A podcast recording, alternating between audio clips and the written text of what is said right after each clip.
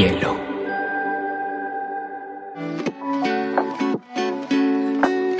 Hola, bienvenidos a Te Cuento News, un espacio donde analizaremos las noticias más importantes del mundo digital y la Web3 en menos de 20 minutos.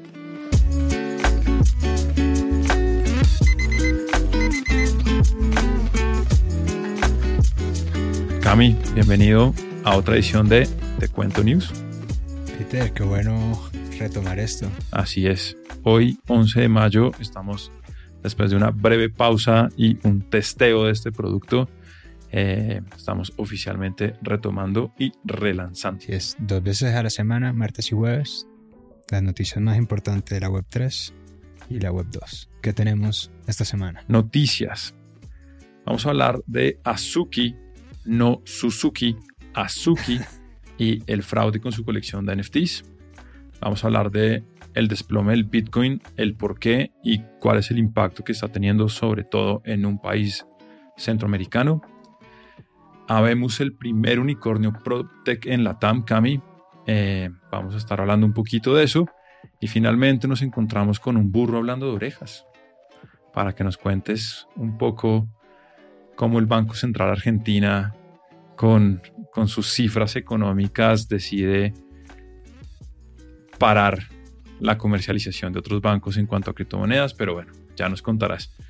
Y tenemos un par de ñapas, pero las tiramos al final de esta edición. Así que vámonos, Azuki.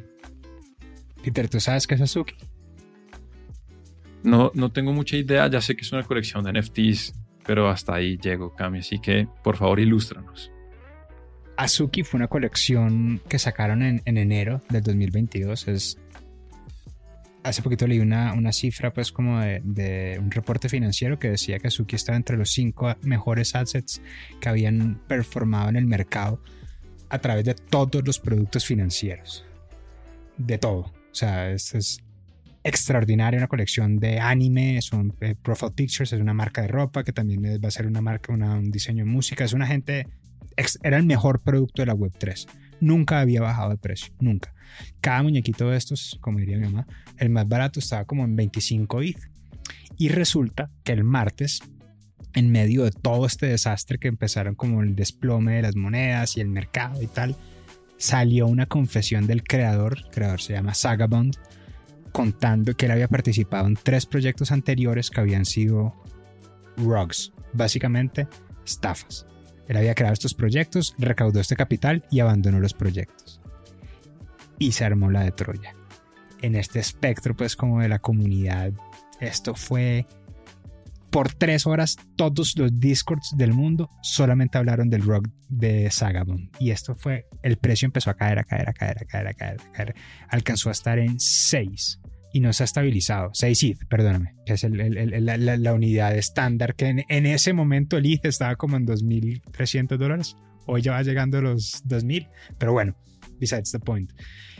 Y esto ha sido, esto ha sido un sismo a través de los, del mundo de los NFTs, pues del mundo de la Web3, porque digamos que aquí lo que está puesto en, en duda es, ok, ¿quién considera que es una estafa o no? ¿Quién considera quiénes son los fundadores? Yo creo que aquí es donde se empieza a ver como que, digamos, todo el, el el espectro de qué se está regularizado y qué no. Entonces, qué tanto poder tiene una comunidad se ha vuelto es un caso de estudio hiper mega interesante. Y lo mejor, les tengo el chisme, es que el, chisme oficial de la Web3, es de, los, los rincones más oscuros de la Web3, es que Sagabond estaba amenazado por los Cool Cats, que es otra de las colecciones top en la industria, y que estos manes dijeron, si usted no sale a revelar esto, nosotros lo, lo, lo, echamos al agua. Y este tipo fue y sacó esta confesión en el día más tumultuoso del, del, de la historia de los NFTs, la historia del 2022. Y, y, sacó esta confesión supuestamente para que se perdiera entre el ruido. Entonces esto ha sido, Pedro, pues Pasión de Gavilanes, que es una novela colombiana, no tiene nada que hacer al lado del drama que se ha vivido en la Web3 a causa de los rugs de Sagabond. Muy bien, bien. Bueno, del drama de el Sagabond va a pasar a una noticia web 2, como llamarías tú, y es que Avi, la PropTech colombiana que fue fundada en el 2019 por McNulty y Noguera, cerró su serie C por 200 millones de dólares. Y esto la convierte en la primera PropTech unicornio del mercado latinoamericano, no, o más bien habla hispana, porque las otras dos brasileras que ya llegaron en este estado de unicornio fueron Quinto Andar y Loft en Brasil. Esto es muy interesante porque no solamente es la 47 ava, ay no, la cagué. Bueno, vale, tú me ayudas con la corrección. Esto no solamente la 43 ava unicornio que tenemos en Latinoamérica, sino que es la primera startup cuya CEO es una mujer que logra precisamente este hito de llevar una empresa al estatus de unicornio. Pero, ¿qué, ¿qué hace Javi? Javi básicamente compra y vende apartamentos bajo una promesa de que te compra a ti tu inmueble por en menos de 10 días. Y ellos lo que hacen es que se dan la vuelta, la hacen una reforma, lo ponen al mercado y lo revenden con un margen de ganancia. Y pues sobre esto tienen montado una plataforma de financiación para la gente que quiere comprar nuevas, nuevas viviendas y básicamente su propuesta termina siendo darle acceso a tener vivienda a todo latinoamericano que así lo quiera. Nosotros entrevistamos a, a, Noguera en, una, en uno de nuestros podcasts y, me impactó como él decía, venga, es que el, proceso de comprar y vender apartamentos es algo que está infinitamente, está mal, es muy feo, es muy sucio, es muy demorado, es muy, todo está mal. Entonces la propuesta de valor de ellos era entrar como a, hacerle esto mucho más fácil a todo el mundo. Sí, sí, a, como hacerlo mucho más fácil, más eficiente, más limpio y sobre todo darle acceso. Ellos, ellos tienen una misión muy bonita que es precisamente democratizar ese acceso a los inmuebles que está demostrado que es como la inversión de capital que apalanca precisamente el desarrollo económico de las personas y las familias. Pero esto de McNulty, que es la fundadora, eh, al convertirse en la primera CEO que lleva su startup al estado unicornio latinoamericana, no solamente es importante porque ella sea una mujer o porque sea la primera mujer, sino porque las estadísticas están en contra de las mujeres como fundadoras, que es algo que obviamente tenemos que revertir, en donde solamente el 2% del capital de Venture Capital está dirigido a empresas fundadas y dirigidas por mujeres.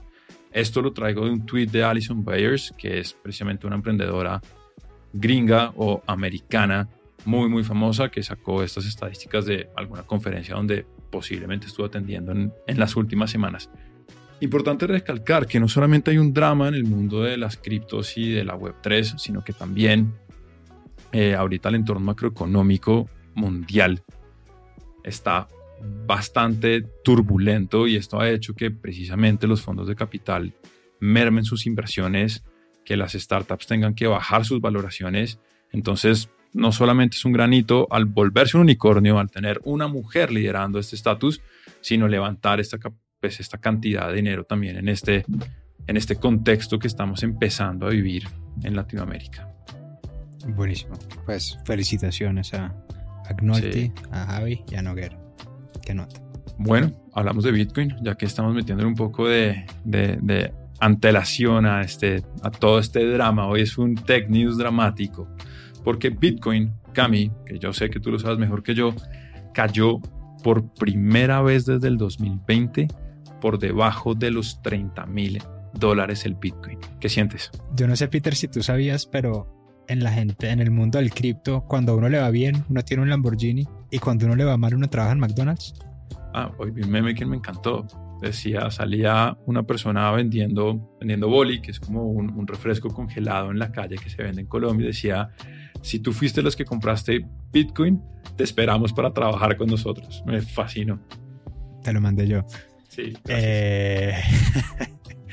No, extraordinario. El, drama de esta semana ha sido la semana más espectacular en la historia de, pues depende cómo se mire, digamos desde el punto de vista dramático, pero Bitcoin arrastrando consigo todos los demás activos financieros, pues criptoactivos financieros, está por el piso, está en su momento más bajo de la historia. Digamos que los factores que, que se atribuyen a esto fuera de la guerra en Ucrania, la inflación, digamos que el, momento en el que estamos viviendo, pero pues sin lugar a dudas ese indicador es, muy diciente de la realidad, lo que está pasando.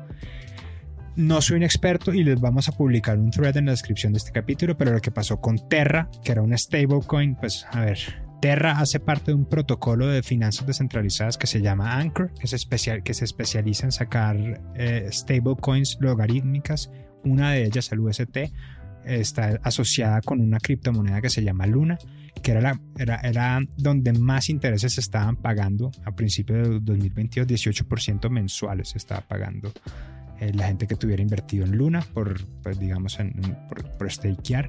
Y eso se fue al piso, todo está en el piso, esto no hacen sino, o sea, no hay dramas, uno se mete en YouTube y lo único que hay son o sea, cosas quemándose, todo está perdido. Sin embargo, esto es una gran oportunidad para la gente que tiene fe en lo que, lo que significa el cripto, lo que va a pasar.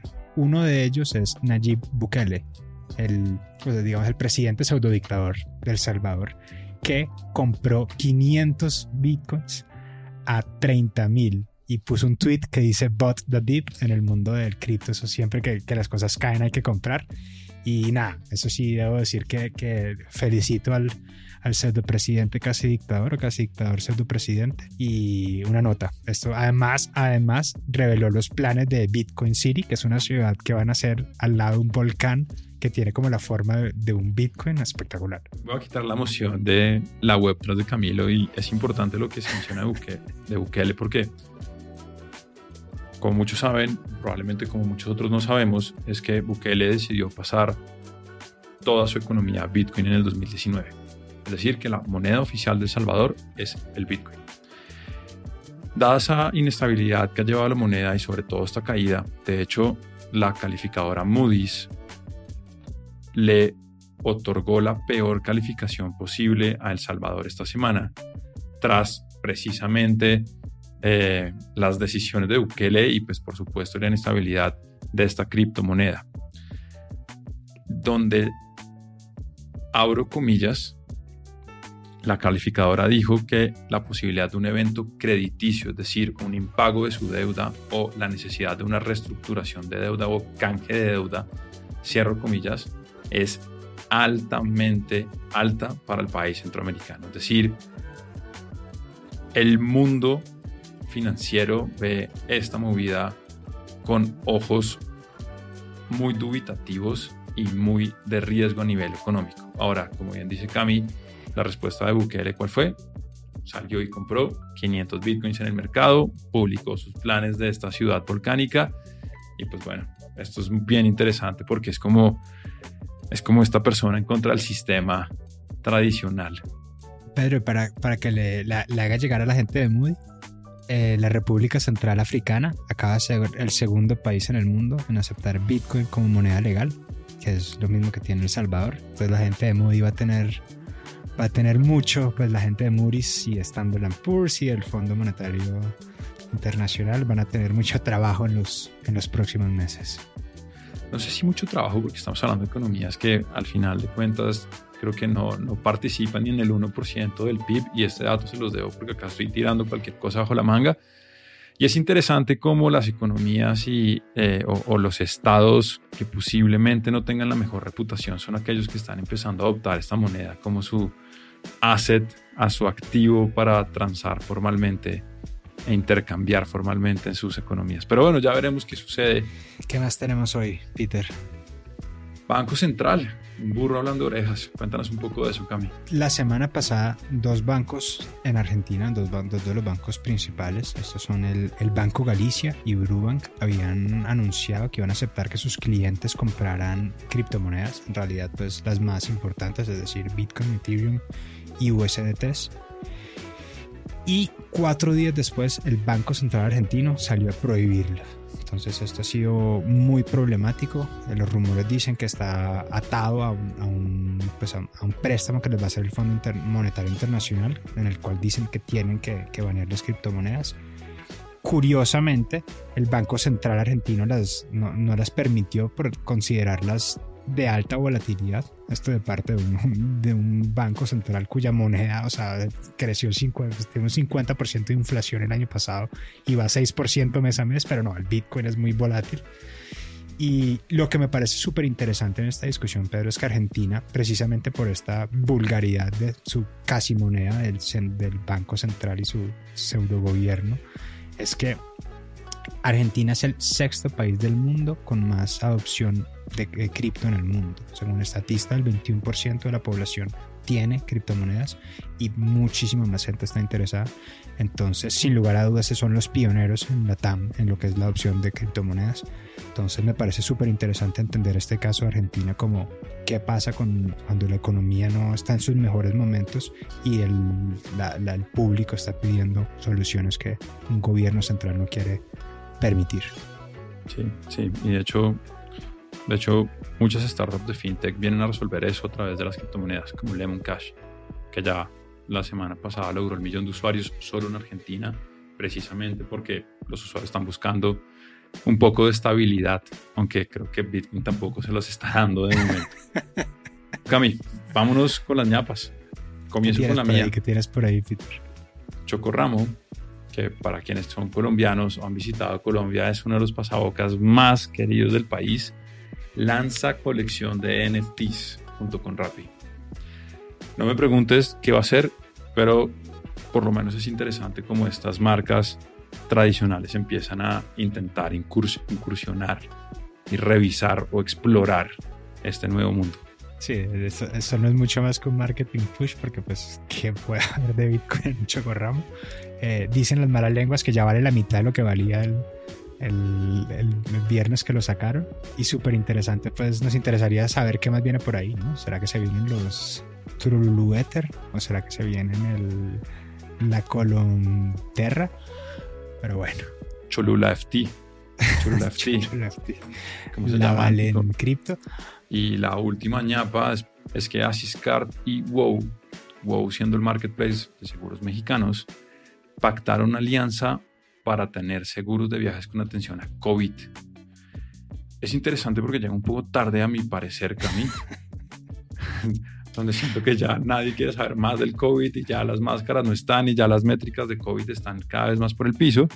Pero bueno, Espero que aplique el refrán de más vale tarde que nunca y su alianza pueda rendir frutos de alguna u otra manera. Peter, para cerrar las noticias, hago un resumen.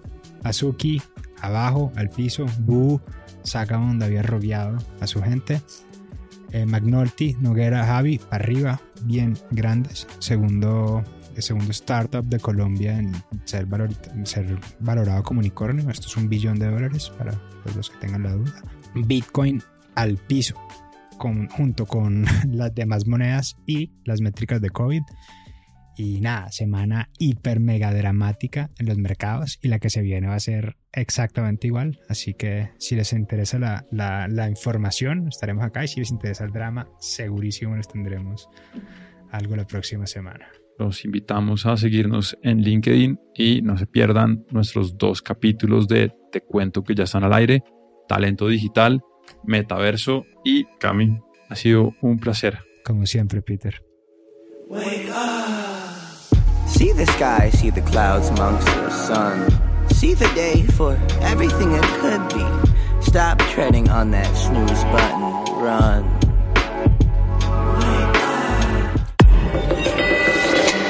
hielo.